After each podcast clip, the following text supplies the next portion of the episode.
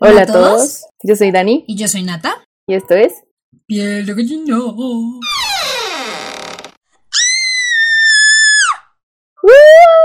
Oigan, hola a todos, bienvenidos a un nuevo ¿Cómo capítulo. están? Esperamos que hayan tenido una semana súper linda, llena de cosas buenas en su vida, que hayan solucionado todos sus problemas y si no es así, pues que lo solucionen pronto. Sí.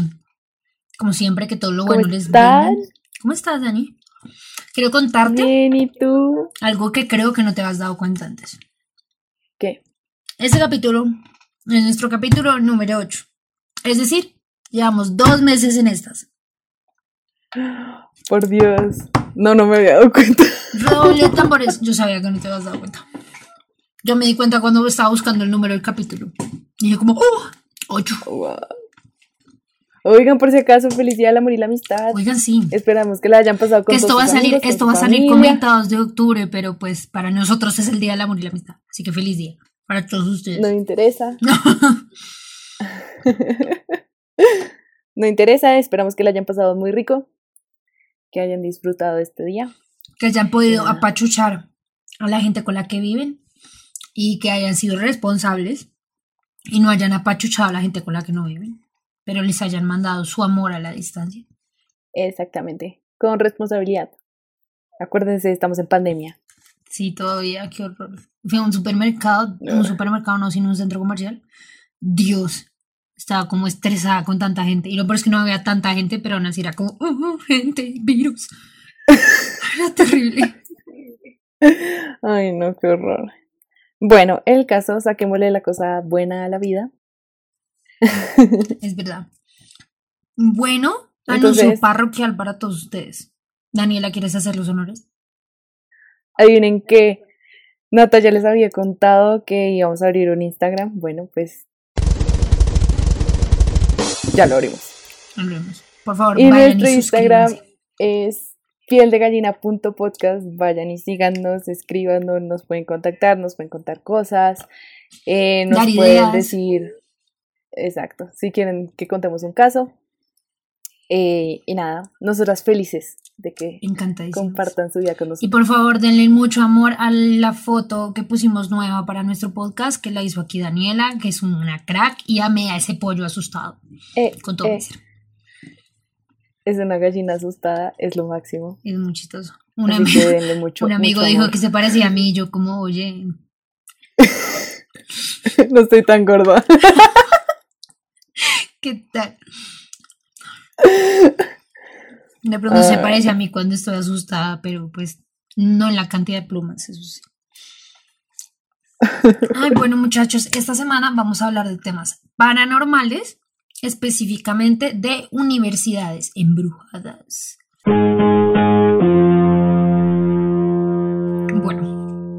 No sé si ustedes se dieron cuenta, pero los últimos capítulos nos enredamos hartísimo con quién empieza, quién no empieza. Esta vez voy a empezar yo porque ya no sabemos ni qué ni en qué orden hacemos esto. Pero bueno. Entonces, eh, yo les voy a hablar de la Universidad de Córdoba, en- específicamente de la Facultad de Filosofía y Letras y la Facultad de Derecho. Entonces les voy a hablar primero de la Facultad de Derecho, que es como la que tiene la historia más larga, y luego la de Filosofía y Letras. Entonces, la facultad de Derecho tiene alrededor de cinco. Eh, música de elevador. Volvemos. Hace cinco siglos se construyó el campus donde está la facultad de Derecho de la Universidad de Córdoba. Entonces, este lugar era una congregación de monjes carmelitas. No sé qué significa que los monjes sean carmelitas, pero será de monjes carmelitas y alrededor del 7 de julio de 1808 el ejército francés guiado por Napoleón pues eh, intenta tomar la ciudad de Córdoba y asesinan a todos los monjes que ahí vivían y entonces profanan la capilla y la convierten en una caballeriza después de la guerra estos militares se van y pues Tiempo después se encuentran los cuerpos de los monjes. Después de esto se vuelve el Hospital Real de San Antonio una epidemia de tuberculosis en la ciudad y entonces literal llevaban a todos los enfermos terminales, o sea, ya los que ya se iban a ir, básicamente para acomodarles buenos últimos días, para que la pasaran bien el tiempo que les quedaba, pero pues la mayoría se morían, si no eran todos. A principios del siglo pasado, entonces el hospital se convirtió en un hospital materno-infantil y ahí fue cuando se empezaron a dar las primeras apariciones y la gente se empezó a quejar de que escuchaba cosas. Y pues obviamente hubieron muchos niños en esa época que no nacían bien o que nacían muertos, hubieron muchas mamás que perdieron la vida. Y fue así que este edificio fue hospital hasta, hasta 1980, fue hospital y se convirtió en un edificio que era parte del claustro de la universidad. Y en 1995, que estaban remodelando el claustro, encontraron los huesos de los monjes pues no, no saben con seguridad si fueron de los monjes, pero es la idea general que tienen. ¿Y dónde los encontraron? O sea... Eh, detrás de unas paredes. Jejeje, nosotros y los, y los emparedados. Son como muy populares en estas historias. Oh, por Dios. Entonces, bueno, aquí es donde se pone extremadamente raro. Este claustro lo comparan con el Museo Reina Sofía en Madrid, Estamos hablando de la ciudad de Córdoba en España, esto es como un poco hacia el sur de España, llegando a mm, como bajando Madrid, llegando casi a Sevilla, si alguien se ilustra un poco, es en, al sur de Madrid. Y eh, lo comparan con el Museo Reina Sofía, el Museo Reina Sofía fue un hospital y dicen que es el lugar más embrujado de todo Madrid. O sea, que comparen este claustro con el Reina Sofía es como es terrible. Y bueno, aquí ya te voy a, mencionar como las cosas que pasan hoy en día. Entonces, hacen una entrevista. Encontré un programa que se llama Cuarto Milenio, que es como lo que sería, ellos están aquí, pero en España. Entonces es un grupo de investigadores paranormales que van a, las, a los lugares y pues los investigan, llevan un medium, hablan con, la, con historiadores, hablan con la gente que trabaja allá y bueno, hacen toda una investigación. Esta gente habló con varias personas que trabajan en la limpieza en el claustro y hablaron con una señora que se llama María José Cabello, que lleva mucho tiempo trabajando en la facultad y dice que ella escucha seguido que la llaman pero son voces de niños. María José. Y entonces ya dice que le escucha como voces de niños y se quita los audífonos y efectivamente no hay nada porque normalmente limpian horas de la tarde cuando el claustro ya está más o menos vacío. También el señor Bartolomé García de seguridad dice que escucha muchos ruidos y que escucha a veces cosas caerse cuando realmente nada se cayó y que han escuchado, estando parados en el primer piso, escuchan gente correr en el segundo, como si estuvieran corriendo de, un lado al otro. Y un señor que se llama Juan Pavón asegura que hay compañeros que le han dicho a los jefes de seguridad que le han dicho, no, yo no voy a hacer el turno nocturno, no quiero. O sea, lléveme a otro lado, no quiero hacer el turno nocturno. O sea, genuinamente los trabajadores de seguridad le tienen miedo a trabajar de noche. ¿Y solamente escuchan o han visto algo? A la parte como más terror. Esta es la parte que más susto me da a mí. Ok, hay profesores. Una profesora, Carmen, en particular, menciona que más de una vez, estando en su despacho en horas de la tarde, le han cerrado la puerta. Y que ella se para, le abre, le abre la puerta y se la vuelven a cerrar. Y que incluso escucha al Carmen y ella cree que es como un estudiante y sale y no hay nadie. ¿Qué? Más de Por Dios. O sea, todos, todos los llaman. Por el nombre, sí. Y dice que una señora de limpieza dice que incluso hay veces que le han movido el carrito, ¿sabes? El típico carrito en el que traen todos los suplementos, el trapero, la basura, bueno, todo, que se, le mueven el carrito, estando ella sola. Y entonces dice que lo más común es eso, que se muevan los carritos y que se abran y se cierren las puertas. Dice que los que más han sufrido de la situación han sido gente de seguridad limpieza y profesores, que los estudiantes a veces, digamos, se quejan de escuchar voces, pero pues como normalmente no están en horas de la noche, entonces como que no han habido quejas mayores. Dicen que las apariciones más normales son neblinas, personas vestidas de blanco con túnicas blancas, mm. típica túnica que usaría una persona enferma, Wow. Y dicen que eh, incluso una profesora eh, le teme a ciertas áreas de la universidad porque dice que se le ha aparecido más de una vez una persona, una mujer vestida de blanco que parece tener las, las venas cortadas, las venas de las muñecas cortadas. Wow, como. Y que la ve así como difuminada y levitando y ¡frum! desaparece. Oh, por Dios. Eh, tengo una pregunta. Dime. ¿Escuchan solamente que los llamo por el nombre o escuchan No, en lamentos? esta no se escuchan lamentos. Y, O sea, solamente escuchan que los llaman por el nombre y los ven Escuchan eso como raros. y ven. Y pues la señora de limpieza dijo que a veces escuchaba risas de niños. ¡Uy, qué miedo! Y que las voces eran femeninas, que las voces que llaman es femenina, entonces creen que es como un fantasma en particular. Oh, Esta señora de la limpieza también dice que mientras estaban haciendo las remodelaciones en el 95, habían dos obreros pues que venían seguido. Que una vez ella estaba sola en el claustro en la tarde, no había nadie más, porque estaban remodelando y llegaron dos compañeros que eran de la remodelación y dijeron, hey, ¿dónde está tu compañera? Porque ya la otra no saluda. Y dice, ¿qué si yo estoy con la que es pelinegra y está como en el otro salón? Y el tipo le dijo, no, me refiero a la rubia que está en el tercer piso. La fue a saludar y no me saludó. Y pues no había ninguna rubia en el tercer piso, o sea, oh, por Dios. Era un fantasma. era un fantasma. Entonces... Pero alcanzan a verla, o sea, la ven, la ven así como si El tema fuera es que una el tipo mujer la vio en el primer piso, del primer piso, en el balcón del tercer piso. O sea, entonces a esa distancia, digamos, uno no reconoce Ah, si es una persona o es una aparición. claro, sí. pero dicen que normalmente lo que ven es como una neblina, se mueve. Y dice que una señora en particular dijo que la neblina se parece como cuando alguien está fumando un, un puro, que pues genera demasiado humo, y que se ve esa neblina como blanca, muy, muy densa, pero se ve moverse dentro de lugares donde no habría viento, ¿sabes? Sí. Entonces es como súper tétrico, la verdad. oh, por Dios. Y pues obviamente tiene toda la lógica del mundo. O sea, estam- estamos hablando de un edificio que tiene cinco siglos de historia y que fue hospital mucho tiempo. Entonces, uff, esa es la facultad de Derecho. Y que fue hospital además en una, en, ¿dijiste malaria? ¿Qué fue lo que les dio? Tuberculosis. Eso, tuberculosis, que pues sufren mucho por eso, ¿no? Sí, En esa época. Y además lo que te había dicho, solo llegaban enfermos terminales, o sea, enfermos que ya se iban a morir. Sí, uy, Bueno, qué complejo. ahora te voy a contar de la Facultad de Filosofía y Letras, que es aún más estresante que el anterior.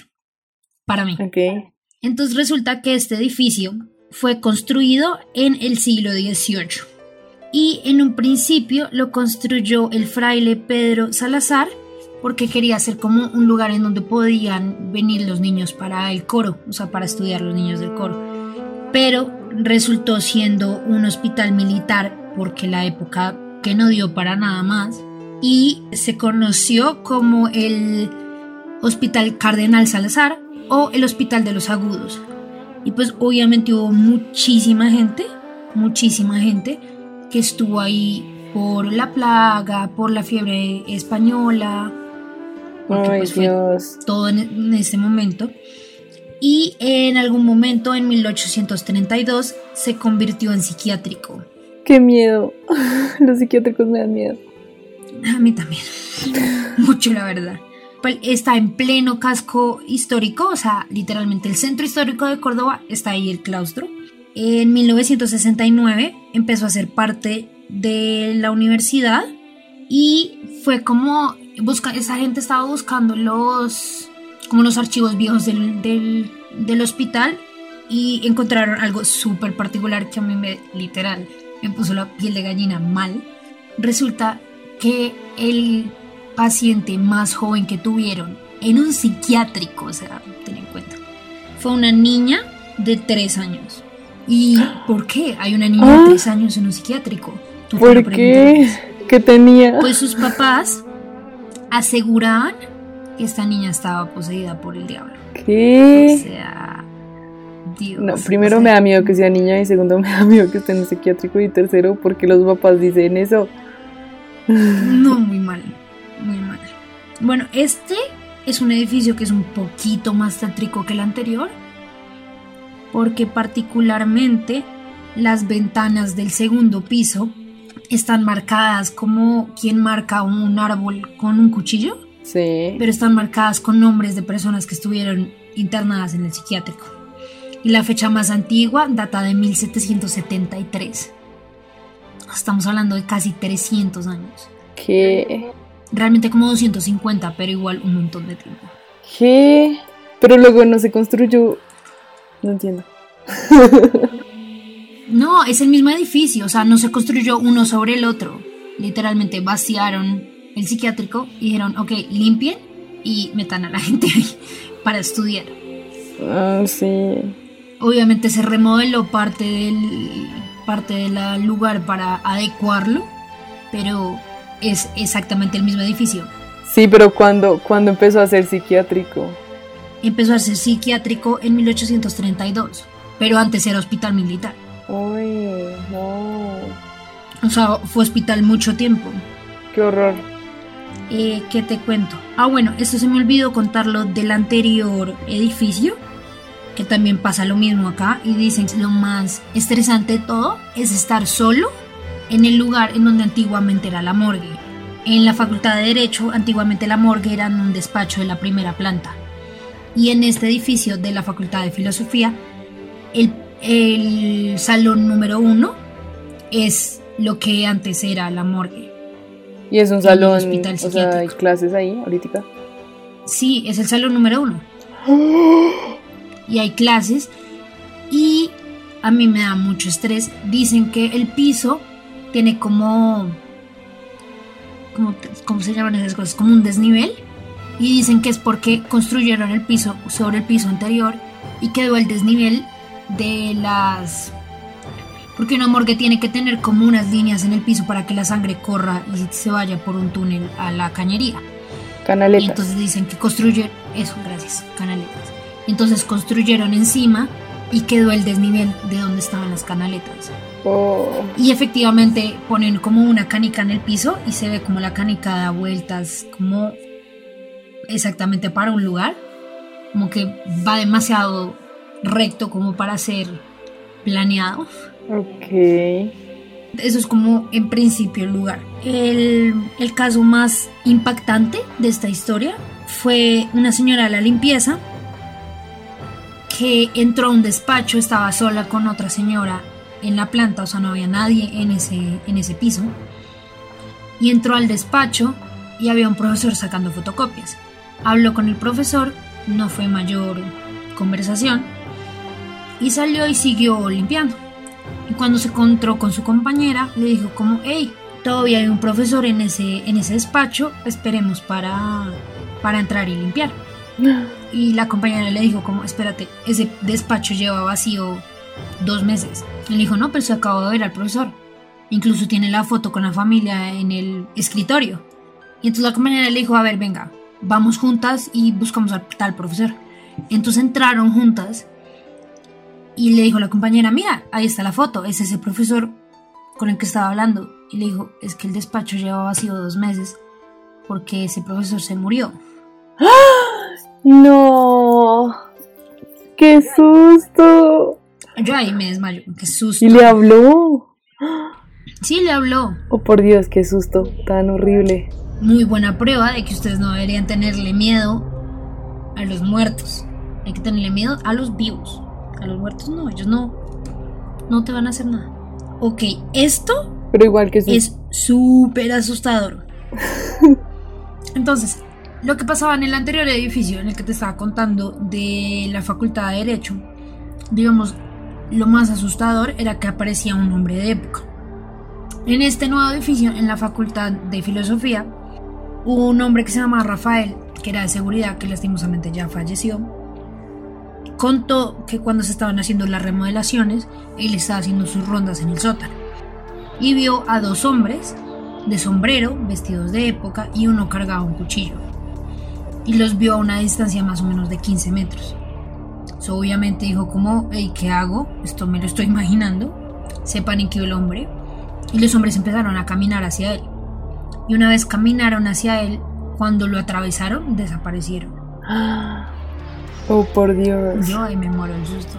O sea, ya sería como, bye, hasta luego. Pero se veían, se veían así tal cual como hombres o se veía como solo Como yo te estoy viendo a ti. No, Dios mío. O sea, dicen que normalmente las apariciones, cuando son tan vividas, son como una persona tal cual como la verías, pero transparente. O sea, pero tú puedes distinguir, digamos, el color de la ropa que trae. Pero son un poco como, como una marca de agua, un poco así. Y dicen que se escuchan mucha gente. Aquí en la Facultad de Filosofía sí se ha quejado mucha gente. Que el tema es tan... O sea, la, la energía se siente tanto que incluso los estudiantes han sentido risas de bebés y el correr de niños. No. Dios. Y es un poco lo que yo te decía, digamos, yo lo entiendo en la facultad de Derecho que se escuchen risas sin niños hablar, porque fue materno infantil, fue hospital materno infantil mucho tiempo. Tipo, si había niños enfermos que estaban, pasaban por ahí o morían ahí. Entonces es entendible que hayan almas, Pero en el de el otro pero no. el otro fue psiquiátrico. Y ahí es un poco lo que yo te había contado antes, que hay que tenerle mucho respeto cuando una entidad se acerca a ti pareciendo un niño. Porque no siempre es lo que parece, porque la gente tiende a creer que como es un niño va a ser mejor, pero pues se supone que cosas como demonios se aprovechan de ese tipo de vulne- vulnerabilidad y como, no sé, te poseen o te empiezan a seguir o comen de tu energía.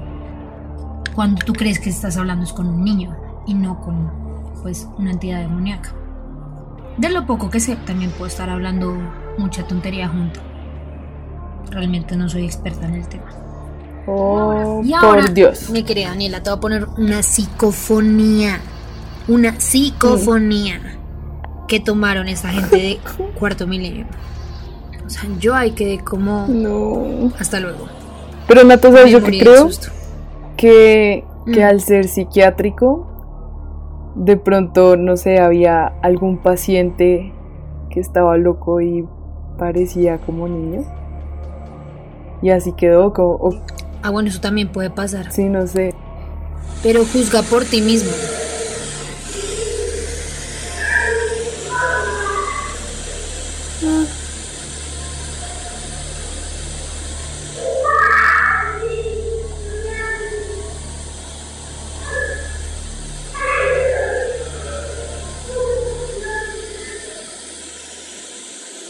¿Qué es eso? Dani, tu cara de pánico Se es lo escucha mejor. perfecto. Se escucha perfecto. Y además te estoy hablando de una grabación que hicieron en la facultad en una habitación vacía a las 12 de la noche. Dios, O sea, no había nadie en el edificio. no. Y se escucha perfecto. Mm, Y no sé si escuchaste un pedazo que se escucha, además de escucharse perfecto, se escucha como un niño hablar y se escucha como una voz de alguien mayor hablando con el niño. No sé si lo escuchaste. Ay, no. Sí, sí, lo escuché perfecto. Es súper tenebroso. Por Dios. Obviamente esta gente como intentó aislar los sonidos un poco, pero pues no se escucha más de lo que se escucha, se escucha como hablar en como quien está hablando en la habitación de al lado y uno saben que saben que está hablando, pero no escucha bien qué es lo que dice. No. Literal. Es es súper es- no sé, es que no sé cómo describirlo porque es perfecto. O sea, yo sé, yo sé que le tengo que tener más miedo a los vivos que a los muertos, pero esas cosas me, asustan un no montón. sé, me dan miedo, me asustan mucho. No, o sea, te comprendo completamente, es que se escucha perfecto y estamos hablando de una psicofonía a la mitad de la noche. No, no, no. Ahora, esto lo averigüé y la facultad de Derecho, que es donde te digo que se les mueven los carritos y les cierran las puertas, esa facultad Ajá. eh, al día de hoy es protegida por cámaras de seguridad. Dejó de tener como un vigilante nocturno. Obviamente tiene una persona que ve las cámaras de seguridad, pero pues no tiene gente que hace rondas dentro de la facultad. Qué horror. Pero igual que horror, pobrecito el que los ve. Pero la facultad de filosofía Sí, no, qué susto. Pero la facultad de filosofía sí tiene gente que hace rondas nocturnas. Entonces, uno. Mm, Yo la verdad es que digo, como en este, en este lugar, en la facultad de filosofía, hicieron una. Hicieron como una caminata con una medium. Y la medium no tenía ni idea de la historia del lugar. Y entonces tenía un compañero que él solo iba como anotando qué decía la medium. Y la medium apenas entró dijo como este lugar me huele a hospital. Me huele como a médicos, a, a limpieza, como a cloroformo, me huele a médico. Y empieza a caminar por todas las habitaciones y particularmente para en la habitación donde es el salón 1, donde quedaba la antigua morgue. Y se para y dice, siento una energía muy fea acá. Acá, to- todo lo pesado lo siento aquí. Obviamente el tipo lo anotó y después le mencionaron que justo estaba parada donde era antes la morgue. Pero Oh, por uf, Dios. es un tema que yo digo como... uf. Ah, bueno, quiero como agradecer mucho porque este caso me lo, me lo compartió una amiga que se llama Concha, ella es española, y me lo compartió y la verdad es que me encantó el caso porque nunca había escuchado una psicofonía como tan perfecta. Obviamente no sé si quien lo haya escuchado o no sé si lo he mencionado antes, el tema de la psicofonía de la mega. En algún momento lo tocaré porque es un tema que me encanta, pero aparte de esa, nunca antes había escuchado una psicofonía que uno diga como es que se escucha oh, perfecto. por Dios. No, yo tampoco. hablando. O sea, no es como que creo que dicen tal cosa, no. O sea, se escucha perfecto la voz de un niño. Uf, no. Mm, Y que está teniendo una conversación con un adulto. O sea, ¿qué, Exacto. qué es eso? no, qué susto. Yo, o sea, eso sí le tengo muchísimo respeto. Muchísimo. No, Dios. O sea, obviamente los temas me gustan. Ay, le mandamos un saludo a tu amiga Concha que no la conozco. Un saludo. Dale, sí. Te amamos, te amo yo. Y ya, y esa es mi historia. Wow, qué historia. Yo la estaba viendo, estaba escuchando los videos y yo decía, pero, o sea, me estás, ¿qué me estás contando? O sea, en verdad se escucha muy bien. Y, ok, vale, que tú sientas que ves una sombra como out of the corner of your eye, o sea, tú sabes eso, como que estás viéndolo en la periferia y como que ves algo que pasa cerca de tu ojo, pero no lo ves de frente, sino como cerca, es una cosa. Pero que veas apariciones, que te muevan puertas, o sea, a esta señora se le apareció un profesor muerto. O sea, una persona que claramente estaba fallecida. No, qué horror. Por Dios. No, Yo tendría que ir al psicólogo después de eso. Muy terrible. sí. Ok, voy a tomar agua porque. Dale. Wow. Qué impresión ese caso. Bueno, yo les voy a hablar de la Universidad de Toronto. Nada, lo mío es como, siempre lo mío es como más suave. no sé por qué, pero bueno. Porque tú te sueles Les voy asustar a más contar la cosas. historia. Les, les voy a contar la historia de Diabolos y Resnikov. Estos dos personajes eran albañiles y trabajaron en la construcción de la Universidad de Toronto en la década de 1850. Iván Resnikov era un hombre enorme con dedos y pulgares gigantes, temperamento violento. Y Paul Diabolos era un escultor corinto, lo que hoy por hoy es Grecia. Era pálido, joven, guapo y tenía carácter sutil. En el trabajo de cada uno se reflejaba su personalidad. Diabolos hizo el mejor tallado del ala oeste, que después en 1890 sufrió un incendio. Uy, qué mal. Y además de esto realizó una gárgola con la horrible cara de Resnikov que parecía un babuino en un pequeño claustro.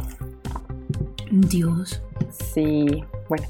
Resnikov, eh, por otro lado, trabajaba en la otra esquina de la construcción, bebía mucho alcohol de un recipiente que guardaba en su camisa eh, y hizo una gárgola que mostraba marcas de un borracho. O sea, así toda torcida le quedó la gárgola. Estos dos hombres tenían, tenían en común que estaban enamorados de la misma mujer. Entonces, Resnikov le había prometido a la mujer que se iba a casar con ella. Y entonces empezaron a hacer un ahorro entre los dos.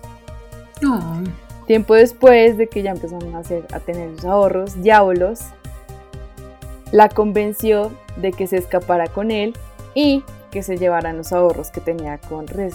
Con Este tipo no le comía nada. De verdad. Antes de que se fueran, los descubrieron.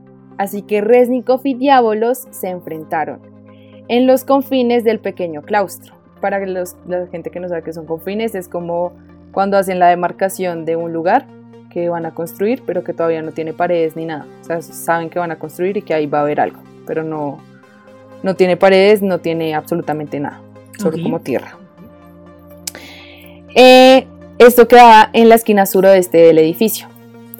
Resnikov atacó a Diabolos con un hacha, mientras que él se defendía con una daga. Lucharon y lucharon hasta que Resnikov puso a Diabolos contra la puerta y golpeó con su hacha. Pero Diabolos esquivó el golpe, al estar aferrado a la manija de, de hierro se abrió la puerta hacia adentro y ambos cayeron al suelo.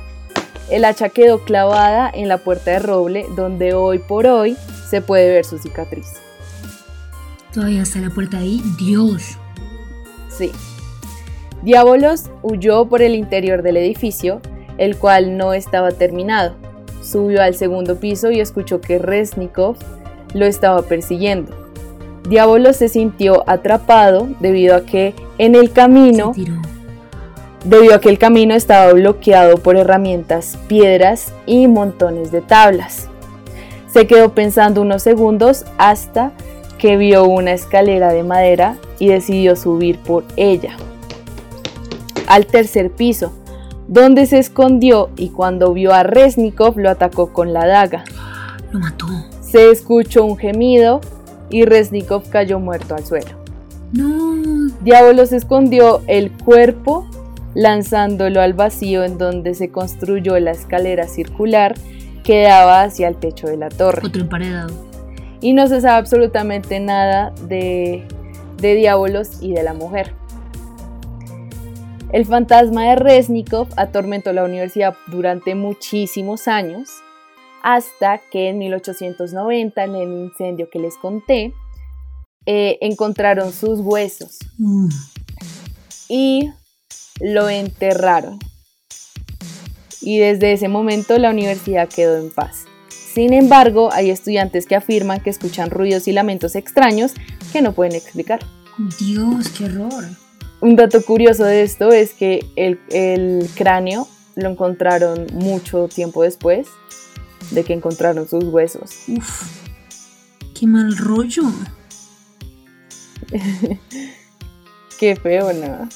Fue, Mm, es una leyenda de la universidad, más o menos. Bueno, voy a seguir contando el otro dale. caso que me parece más emocionante. Bueno, les voy a contar el caso de, de The Christie Mansion. La mansión Christie. Es una mansión victoriana que se terminó de construir en 1881 para William Mellis Christie y su esposa Mary Jane McMullen. Ujú. Está ubicada en la esquina de Queen's Park Crescent y Wellesley Street y fue la residencia ¿También en Toronto? en Toronto. O sea, todo esto es en la Universidad de Toronto. La mansión queda en la Universidad Ah, ok, de Toronto ok. y todo es en la Universidad Queda de Toronto. dentro de las instalaciones del. Sí. Eh, fue la residencia femenina de Michael's. College durante 80 años, desde 1926, y desde 2008 es la Facultad de Teología de la Universidad de Toronto, que también es conocida como Regis College. Bueno, les voy a contar un poquito quién fue William Christie. Este man era un panadero escocés y poco tiempo después eh, empezó a ser el presidente de Christie Brown and Company, que eh, fue el mayor fabricante de galletas en Canadá. wow. Este compró el terreno y se mudó a la mansión en 1881, apenas la terminaron, y falleció el 14 de junio de 1900 en la mansión. Eh, dejó su negocio y su mansión y todo su dinero, eh, se lo heredó a su hijo, a su único hijo vivo, que se llamaba Robert Jeffrey eh, Christie. Este vivió allá con su esposa Emma Louise Lee, con tres hijos y con todos los sirvientes que tenía. Robert tenía una amante, y se enamoró de ella perdidamente. Así que la llevó a vivir a la mansión, en un cuarto escondido, en un cuarto escondido, detrás del stand de la biblioteca. Tenía baño propio y además tenía un mayordomo que le llevaba la comida. Este mal es muy descarado. Vivía, esta vieja vivía encerrada, no la dejaban salir, o, sea, literalmente estaba como secuestrada. Y esperaba a Robert para tener relaciones sexuales porque era lo único que tenía.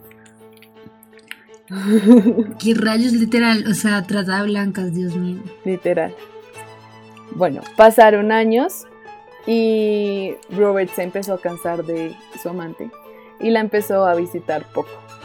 Así que sin amor, incapaz de irse y abandonada, la mujer se ahorcó colgando sus sábanas en la viga del cuarto.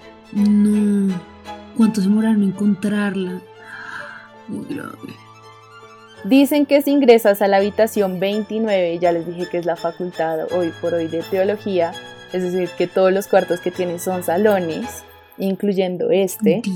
Dicen que si ingresas a la habitación 29, solo en la noche, la puerta se cierra y no se puede abrir de adentro hacia afuera. Si nadie escucha tus gritos, quedas encerrado toda la noche, como lo hizo el amante de Robert por tantos años.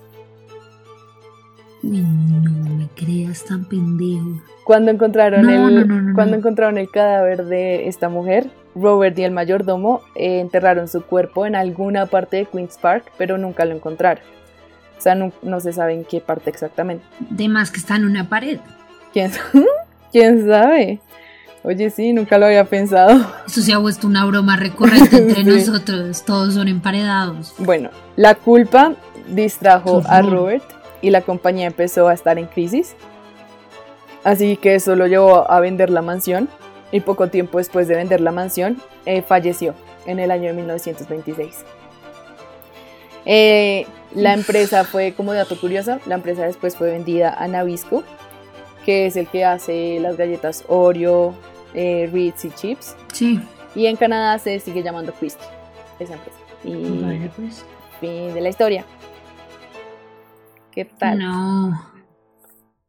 o sea, primero yo no sería tan tonto de meterme a medianoche a esa habitación. A ninguna habitación. ¿Por qué haces eso? no lo hagas.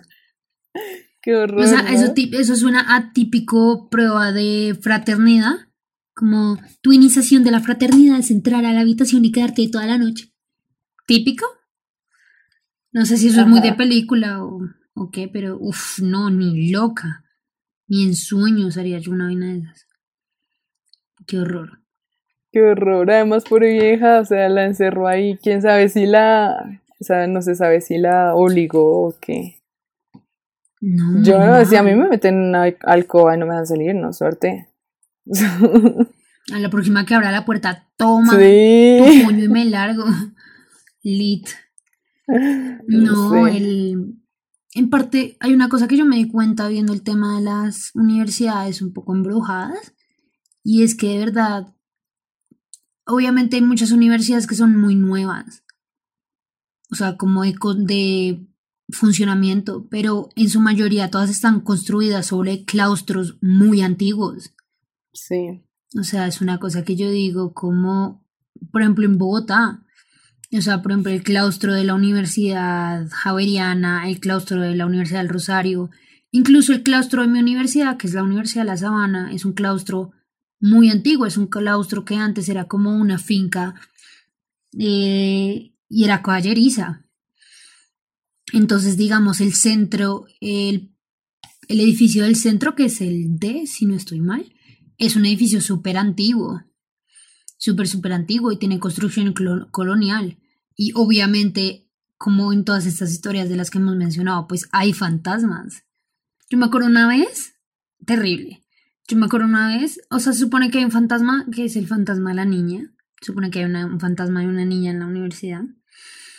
Yo trabajé en la universidad un tiempo y trabajaba con un hombre que se llamaba Jonathan, súper querido el man, pero nosotros lo molestábamos mucho porque él vio a la niña. O sea, él genuinamente la vio.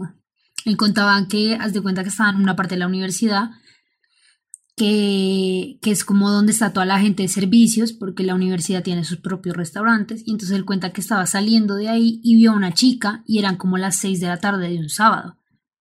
Pues cualquier universidad está muy vacía a las 6 de la tarde de un sábado, cuando no hay mucho estudiante. Entonces obviamente le pareció raro ver a la niña ahí, y como que caminó hacia ella para decirle como, hey, ¿qué necesitas?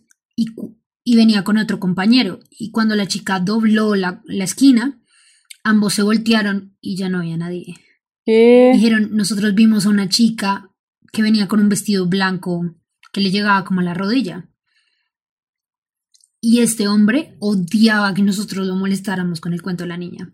Lo odiaba terriblemente. Ay, no. O sea, en verdad, se, en verdad se molestaba. Obviamente hubo mucha gente que dijo que lo había visto. Yo, la verdad, la única historia que, que creo es la de él, porque tú le podías ver el susto cuando la contaba. Y me acuerdo que hubo una vez un evento en la universidad que era como hasta las once y media de la noche y fue un viernes. Tú, yo estaba ayudando en el evento, no vuelvo a salir a esa hora de la universidad. No, y menos sola. ¿Qué pasó? No, yo creo que el claustro sería perfecto para grabar una película de terror. Porque en verdad ese claustro no. da miedo. Qué horror. No, no, no, y además es típico lugar que se prenden las luces con, con caminar, con sus luces de, de movimiento. Con sensor. Uy, sí. no. Y eso de que a veces como que es una mosca y se prenden solas. No, o que se apagan muy rápido. No, yo me acuerdo que ese día yo me vine a mi casa con el uniforme que tenía puesto porque no fui capaz de cambiarme. Ay, no. No, en verdad el susto no me daba. No fui capaz de cambiarme, yo me acuerdo de eso. Horrible. Horrible, horrible. Yo igual me moriría del susto. Oye, te tenía una pregunta. ¿Tu amiga Concha estudió en la universidad que contaste? No, ella no estudió allá. Ella se vio el programa y de hecho me hizo reír mucho porque me dijo que es tanto lo impactada que llegó a estar que de hecho cada vez que visita que visita Córdoba no es capaz de pasar cerca del edificio de la Facultad de Qué susto, Filosofía. yo tampoco. Dice, no, yo no, evito el edificio Cualquiera. Bueno, yo también. Yo también lo haría. del Oh, todo. También es cierto que es que hay muchos lugares en España que son como tan antiguos, literal como Sí. seis siglos de historia, que uno dice como, uff, yo no estaría sola aquí a altas horas de la noche, ni por el carajo. No, qué horror. Mm. Y bueno, esas son las, las historias de hoy. Que fue un capítulo, creo que un cortico, pero interesante. Eh, nada, nos pueden escribir a nuestro email o a nuestro Instagram. Entonces el email, eh, como lo hemos mencionado antes, es piel y el Instagram es piel. Entonces obviamente estamos encantados de que nos cuenten sus historias, de que nos den, no sé, otra historia que quieran que nosotros contemos, que nos digan que nos aman, que nos den su opinión, que nos sigan en todas las plataformas de podcast que, Que nos puedan. escuchen. Ah, esperemos que les haya gustado Y mucho este capítulo. A nosotros nos gustó mucho. Siempre nos gusta. Sí, Sí. yo lo amé. Que tengan una Llena de cosas muy semana. lindas para todos. Y nada, adiós. Chao.